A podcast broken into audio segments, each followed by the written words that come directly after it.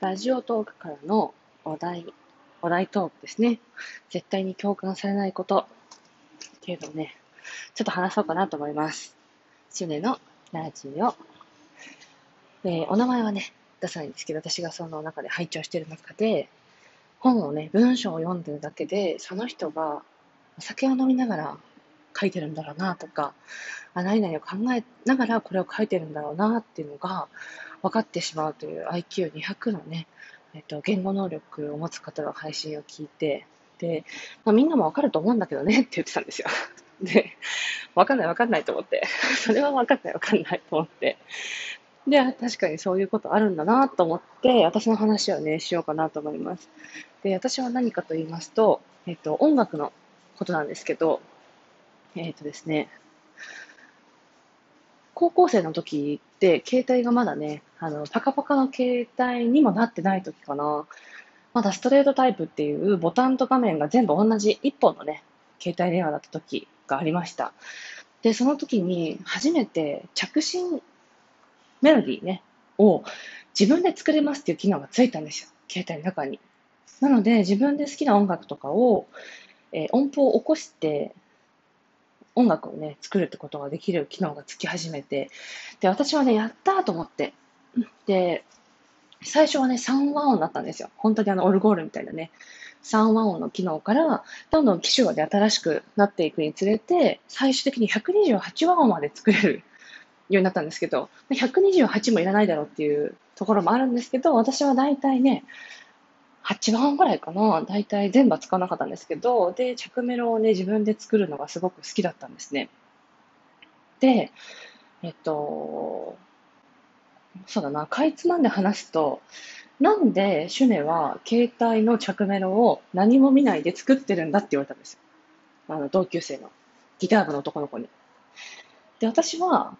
逆に、みんな着メロ作れるからこの機能がついたんだと思ったんです、携帯に。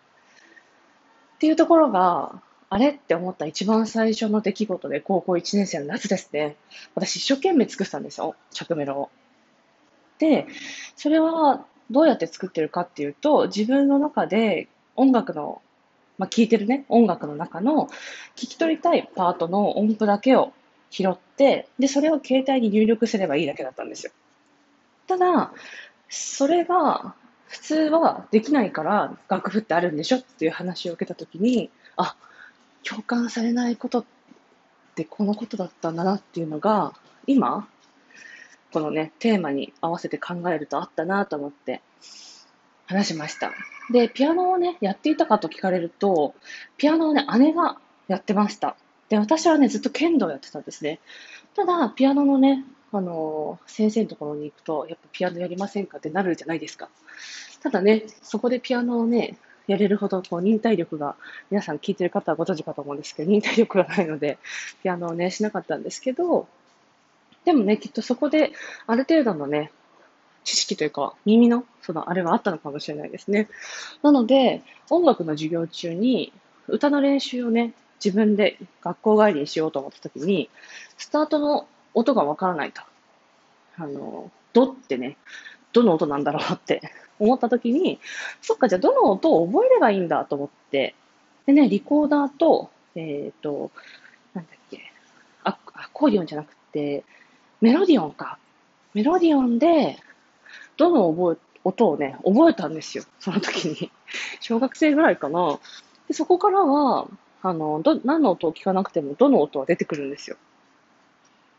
で、ミの音、ソの音っていうのも出てくるようになって、まあ、音符を覚えたってことですね。ドレミファソラシドと黒鍵盤と。っていうのが、結構音楽の授業でみんなやるんだと思っていたので、高校生の時に直メロをね、自分で作っていた時に、えー、ギター部の星名くんですね。星名くんにびっくりされたっていうのは、その後ね、みんなにも聞いたんですけど、直メロ自分で作る機能は使ってないと。あれは誰が何のためにつけた機能なんだろうなって今だとね、思います。もうね、現代社会では直メロをね、素敵な音楽が携帯にも入っているし、自分たちで購入した音楽を設定することもできますからね、自分で作るなんてことはもう二度としないと思いますけど、はい。これが私がね、高校生の時にすごくびっくりした出来事、誰にも共感されなかったことでした。ではでは、バイバイ。